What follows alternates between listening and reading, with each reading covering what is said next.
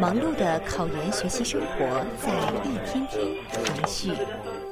当你疲惫的时候，你是否想过放弃？当你迷茫的时候，是否有人给你解答？当你忧伤的时候，是否渴望有人倾听呢？于是他来了，他来了。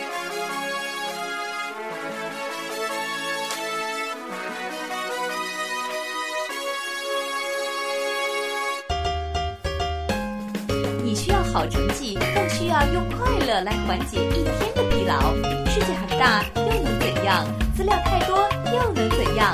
你要的快乐和答案，我们通通给你。星火考研电台，考研路上与你相伴。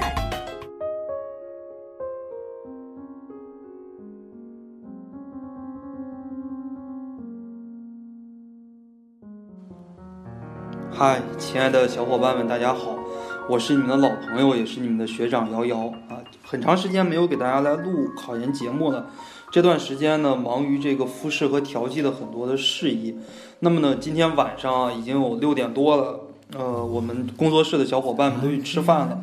趁这个时间啊，我赶紧找一个稍微大点儿的一个教室，给大家来录一期考研节目。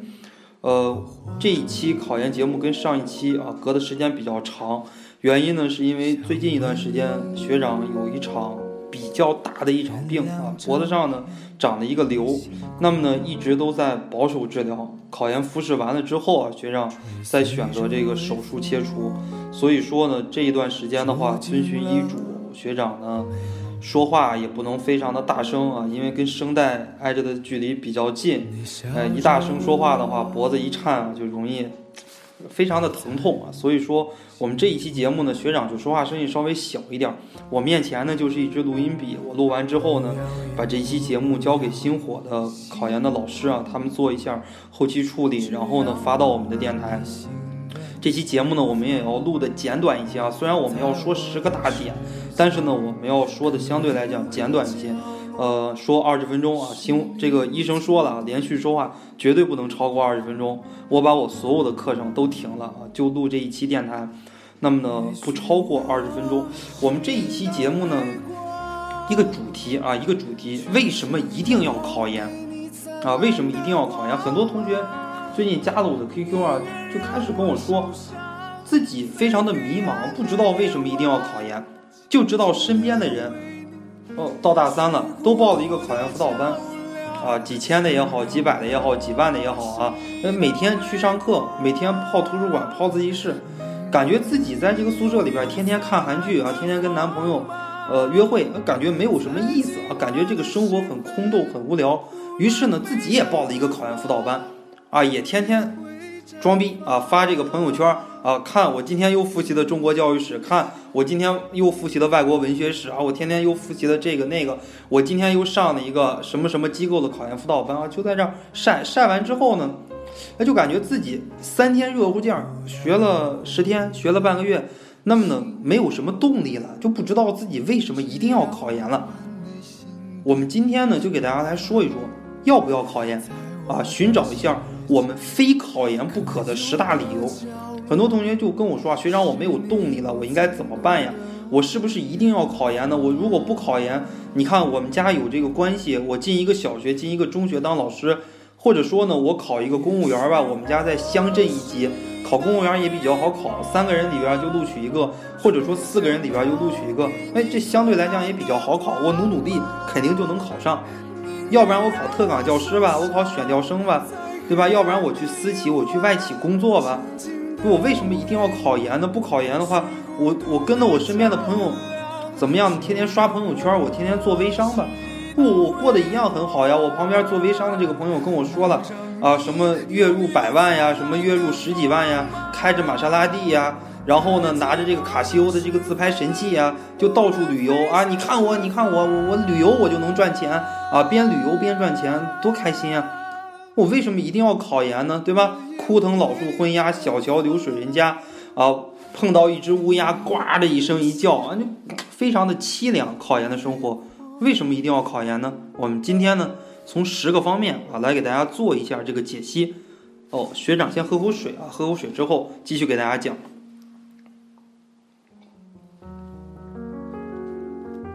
首先呢我列出来第一点啊也是最为现实的一点可以怎么样呢？可以缓解就业。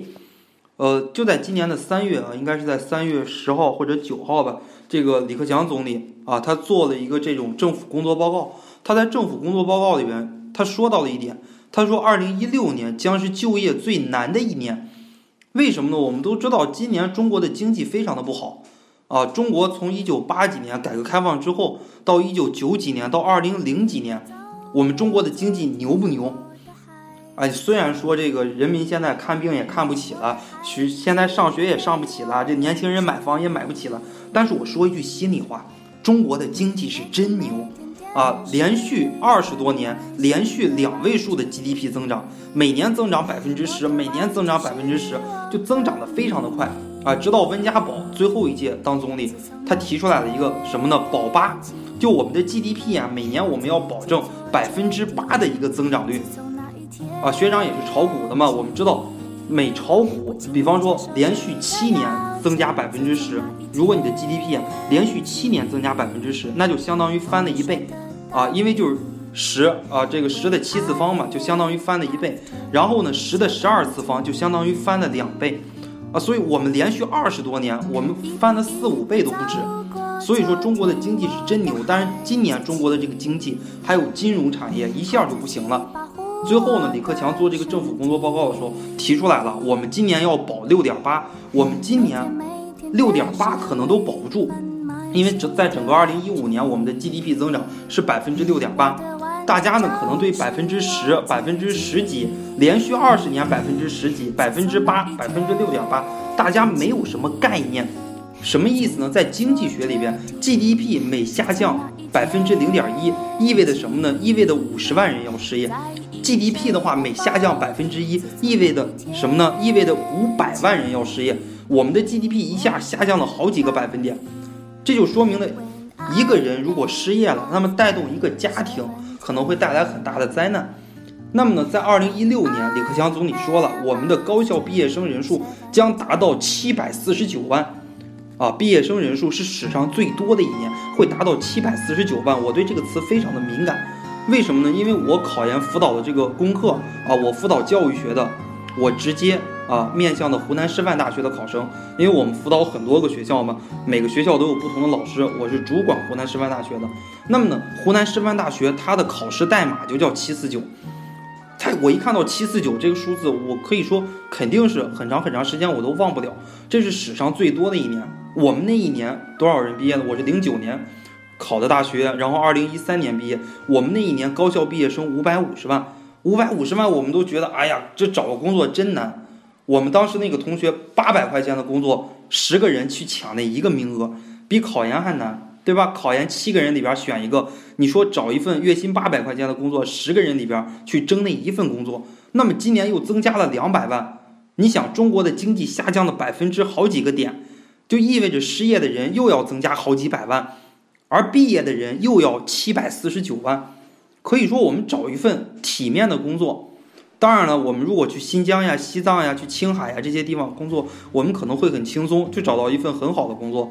但是我们要在内地，往往都是高不成低不就啊！你如果想找到一份非常安稳的工作、非常满意的工作，可以说是非常非常的难的啊！我们大学的一个失业率也在逐年的上升，所以说呢，为了缓解一下就业。给自己两年，给自己三年的一个缓冲，我希望大家考研啊，这是第一个缓解就业。那么呢，第二个是什么呢？第二个原因是什么呢？因为我们年轻，原因很简单，你想想，你如果老了，女，因为听我们电台的节目哈，呃，听我这个老男人在这儿逼逼的，大多数都是女生啊，大小伙子基本上没有人愿意一期节目三十多分钟、四十多分钟啊，听我在这儿逼逼。那么呢，很多都是年轻的女子，对吧？哎，我们现在可能二十出头，我们有些粉丝可能还不到二十岁。你想想，你如果到了二十七八，大二十好几啊，如果你到了三十多岁，你都结婚了，你都有孩子了，你很难把自己所有的精力都放在考研上。那个时候，你的精力肯定就会分散出去，考研的成绩啊，你就。可想而知了，肯定最后这个成绩不太好。即使呢踉踉跄跄的去读研了，你自己的这个心思都不在工作上了，不在学习上了，往往都在家庭上了。所以说呢，因为我们年轻啊，我们现在属于自己的自由时间，自己的可支配时间还很多。你没有工作，你可以全职考研。百分之八十的学生都是全职考研，应届毕业生，你们无法体会那些有了工作、有了孩子、有了家庭，天天要为了一日三餐去奔波的这些女性，她们是一种什么样的感觉？你们绝对是没有办法想象的。这是第二点，因为年轻啊。第三呢，为了提高自己的自身能力。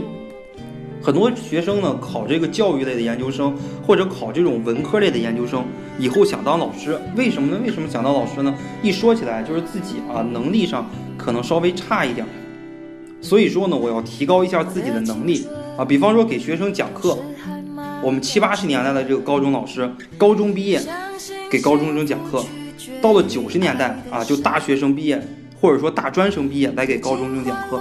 到了零几年的时候啊，零零年到零五年这样的一个时间，基本上高中的老师都要具备大学本科文凭。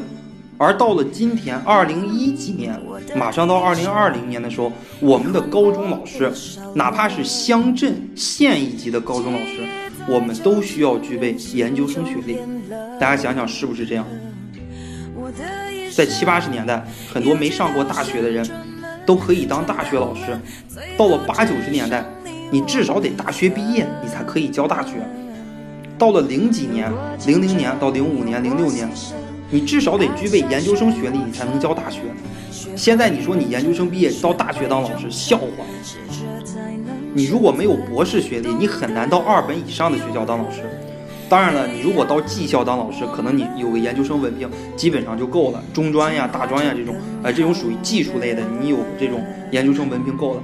你要到科研类的大学，对吧？还不说一流的北大、清华这样的大学，北大、清华这样的大学，你是博士，你是教授，进不去，根本就进不去啊！就一般类的这种大学，普通的二本，你至少都需要博士学历，对吧？我们的这个能力可能就不够了，赶不上这个时代的潮流了。所以说呢，为了培养我们自身的能力，我们也要考研啊，给自己提高一个更高的平台。那么第四，啊，就是什么呢？就是为了更好的教育我们的子女，尤其是大家考研考这种文科类的研，啊，都是跟教育呀，或者跟文学呀、跟社会呀、跟经济学有一点沾边的，自己呢可以学到很多为人处事的这个方面的这个道理。所以说呢，以后我们在教育自己的子女的时候，啊，你看。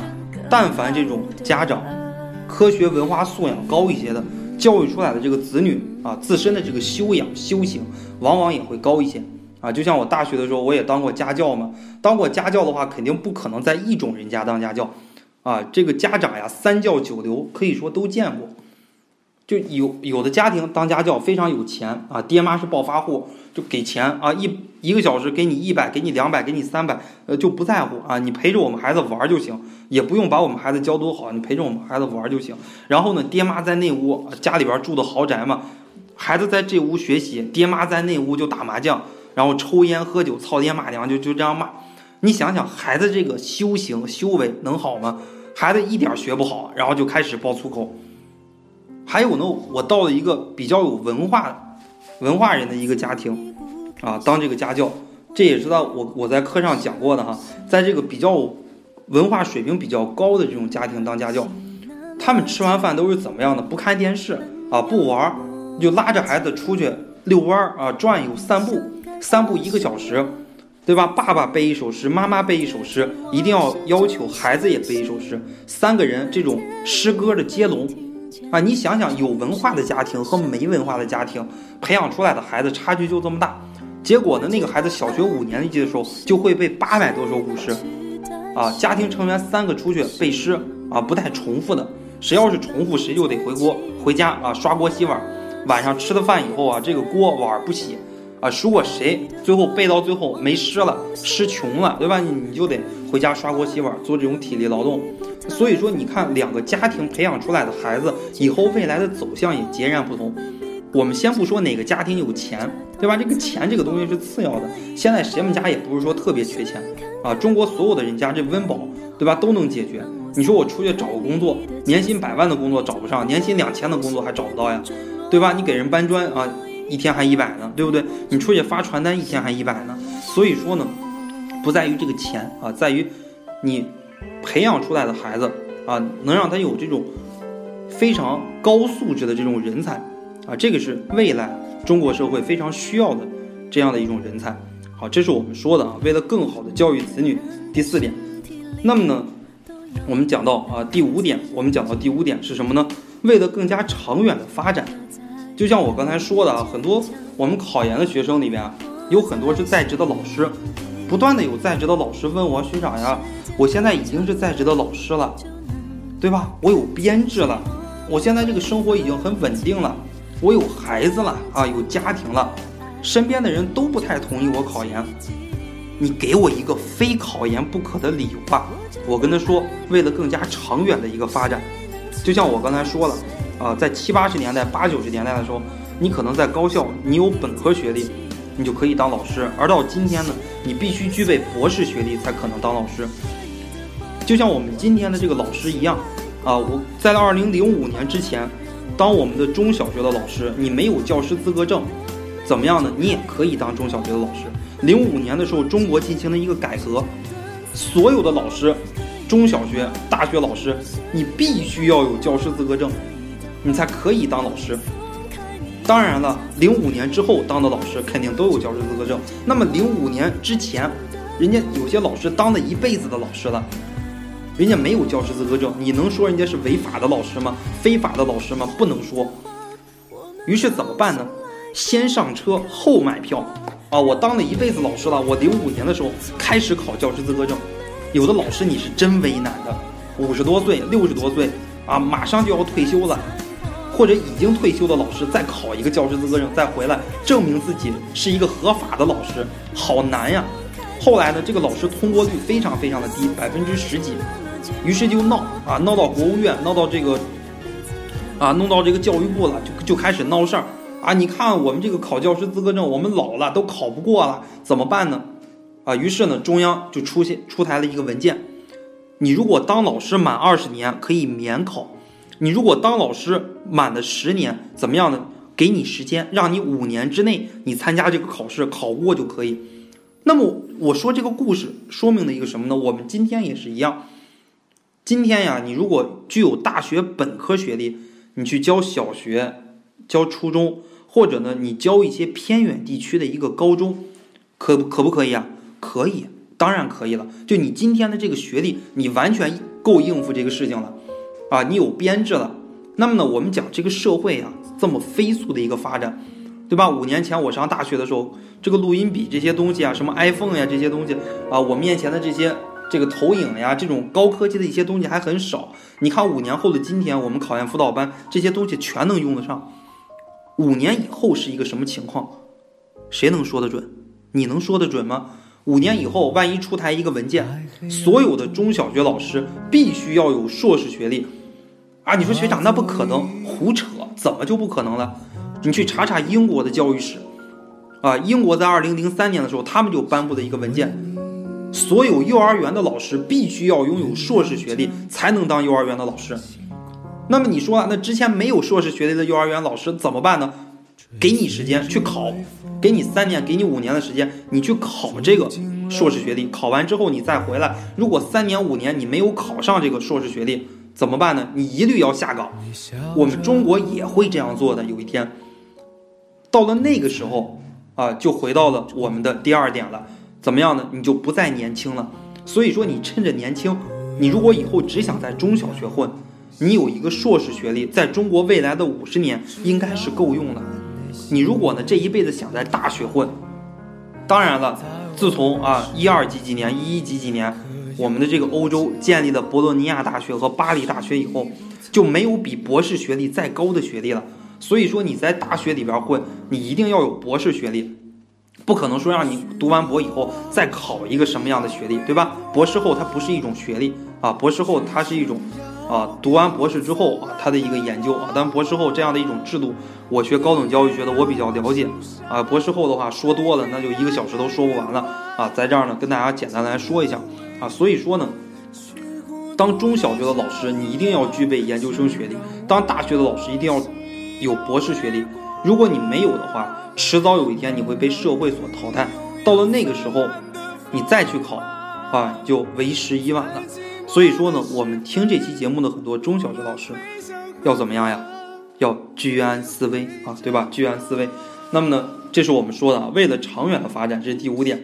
那么第六点呢，为了一个更加安稳的生活，学长呢，在以前的这几期考研节目里边啊，包括去年、前年的一些考研节目里边，我们就谈到了啊，女人有两种活法，哪两种活法呢？一种像小姐一样活着，一种像良家妇女一样活着。什么是小姐一样活着呢？不是说让你出去真当那个小姐，什么失足女呀、洗头妹呀，啊不，不是说让你当这个。啊，不是说让你一晚上一劈腿赚好几千块钱，不是说不是说让你干这个活，而是什么呢？而是一种快餐文化。就你年轻的时候到私企呀，然后出去打工呀，你自己开买卖呀，干企业呀，你可能赚了很多很多的钱。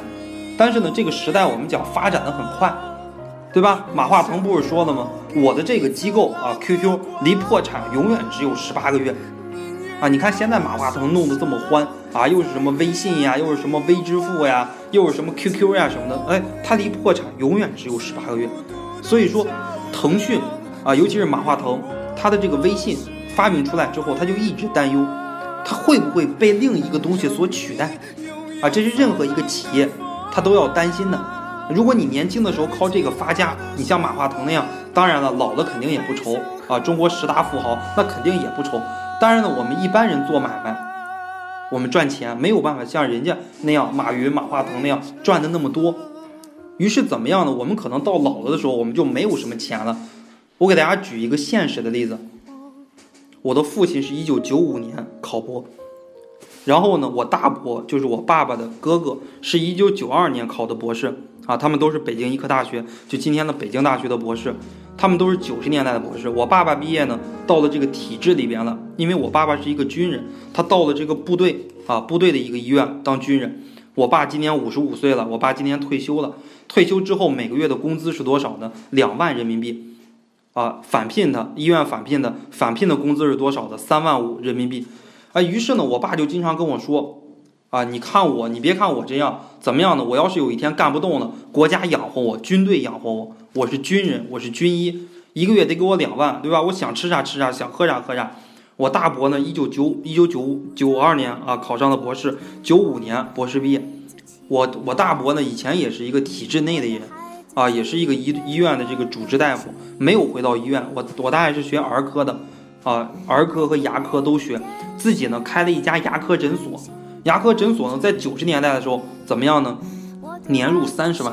九十年代的时候，我爸一个月的工资是八百块钱，我大伯一年能赚三十万。结果赚了三十万之后，就连续这么多年都很赚钱，赚钱买了房，买了豪车，买了别墅，送孩子去美国留学。大家知道现在牙科是一个什么情况吗？在九十年代的时候，洗牙就要一百块钱，那个时候一百块钱相当于一个家庭。啊，可能一个星期的一个这种生活开支。现在你们去洗牙多少钱？我问问你们，去一般的这种诊所、牙科医院洗牙，可能只要五十块钱，甚至于团购还不要五十块钱，甚至于呢免费啊！洗牙这个东西，大街上发那个洗牙卡啊，他为了给你弄弄牙的这种矫正呀，啊，他为了给你牙的这种什么美容呀，为了给你种牙补牙呀，洗牙都是免费的，都不要钱。所以说这个行业啊，现在竞争是越来越越激烈。啊，甚至于呢，有些微信呀、微博呀，你加上他，你关注他，你去那个地方洗牙，就你不但不用给他钱，他还会送你这种牙膏、牙刷这种小礼物。哎，所以说呢，这个行业现在竞争这么厉害，我大伯现在赚不上钱了，赚不上钱怎么办呢？哎，到处今天跟这个借点，明天跟那个借点，对吧？孩子出国留学也欠下了很多很多的钱，所以说这就是这样的一个社会。人生的两种活法，一种像小姐一样活着，一种像良家妇女一样活着，对吧？你可以说我大伯过这种小姐般的生活，我并没有说她是小姐，并没有什么贬低的意思啊，就是说一种快餐，对吧？你年轻的时候赚了很多钱，老了不安稳。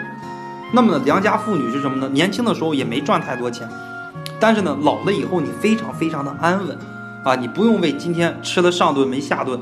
啊，不用为儿子到底有没有出息啊，儿子到到底能不能养我呀？养儿防老，你不必为了这些问题所担忧，啊，所以说呢，两种生活，我们考研呢就属于良家妇女般的生活。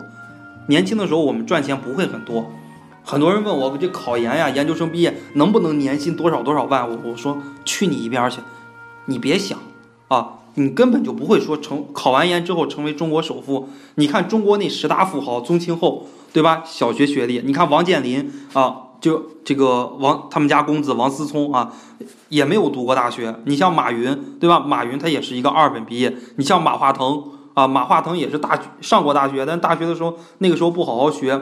啊，你像雷军对吧？雷军他也没有念过大学啊，他在中关村里边也是这儿跑跑腿那跑跑腿，九十年代发家的啊。你看柳传志对吧？以前联想，联想的这个总裁啊，也没有读过大学，也是靠这种自学。所以说呢，你看那一批人啊，你基本上人的这种财富跟人的这种文化是成反比的啊。在中国社会，你看越有钱的人，往往这种啊，可以说科学知识越差，你不能说他素质差。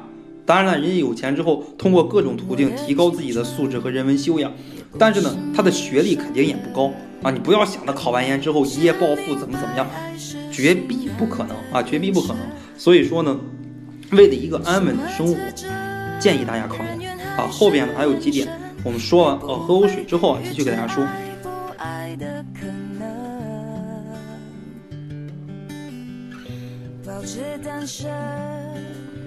那么下边呢啊，说到第八点啊，第八点是什么呢？就是这些年呀，说句心里话，考研是真心好考啊，这是一句真心话。为什么呢？因为我给大家一组数据哈，从一九八五年到二零零零年的时候，考研很好考。啊，我爸是一九九二年考的研，我大伯呢是一九八九年考的研，他们他们那样的一个年代，考研非常的好考。那个时候的一个录取比是多少呢？三比一。啊，你说今天不一样吗？二零一六年考研，全国报名一百八十五万，最后录取六十万，这不也是三比一的一个比例吗？对不对？三比一是三比一，但是那个年代呀，你想想，一九八五年到二零零零年的时候，那个时候家里边都没有什么钱，而且也没有什么考研这种培训班呀。只要自己努努力，基本上都能考上研究生。因为那个时候大家都是边工作边考研，或者说工作很多年的。你像我爸考研的时候，那个时候我两岁，我一九九零年生人，我爸一九九二年考研啊，那个时候我两岁。就是说大家都有这么多烦事儿啊，一旦你能静下心来，你百分之百你就能考上研啊。九五年到零零年的时候，那个年代考研很好考，只要认真就能考上。然后呢，到了二零零零年到二零一零年的时候。就不好考了，为什么呢？因为我们国家从一九九九年开始扩招，到了二零零零年的时候，考研的人就非常的多了，一直到二零一零年，考研的人多了，而录取的一个人他并没有明显的增加，而且呢，这样的一个年代，互联网发展起来了，二零零零年之后，对吧？大家都报一个考研辅导班，你报我也报，对吧？这个时候考研的辅导也很多，所以说呢，大家之间的这个竞争很大，狼多肉少。这一个时期考研很难，从二零一零年之后到今天，考研很好考。为什么呢？因为从二零一零年的时候到二零一一年，我们国家的研究生录取人数一下翻了一倍。二零零零年的时候，我记得那会儿应该是十九万，后来直接就涨到了四十万了，涨到了将近四十万人了，合着一年就翻了一倍啊！所以说那样的一个年代，从二零一零年开始，考研的一个比例可以说就非常的好考了。直到今天也是啊，一百八十多万人报名，录取六十万。你考一个二幺幺大学，平均的一个招录比才七比一；考一个九八五大学，平均的一个招录比才十五比一。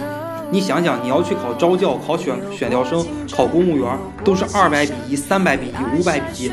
你考一个九八五大学，中国排名前十的大学，一个报录比不过才十五个人里边选一个。你要是报一个二本。什么西北民族大学、青海师范大学，怎么样呢？都没有什么难度，只要过国家线。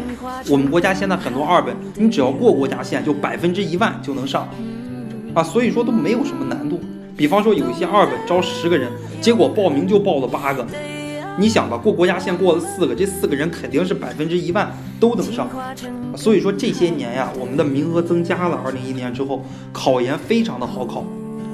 大家有没有看出这样的一个规律？我做考研辅导老师的，我们非常注重数据的整理。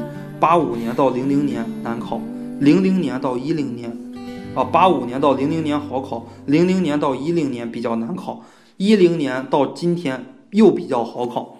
我们讲这样的一个都是周期的，对吧？天下大事，合久必分，分久必合。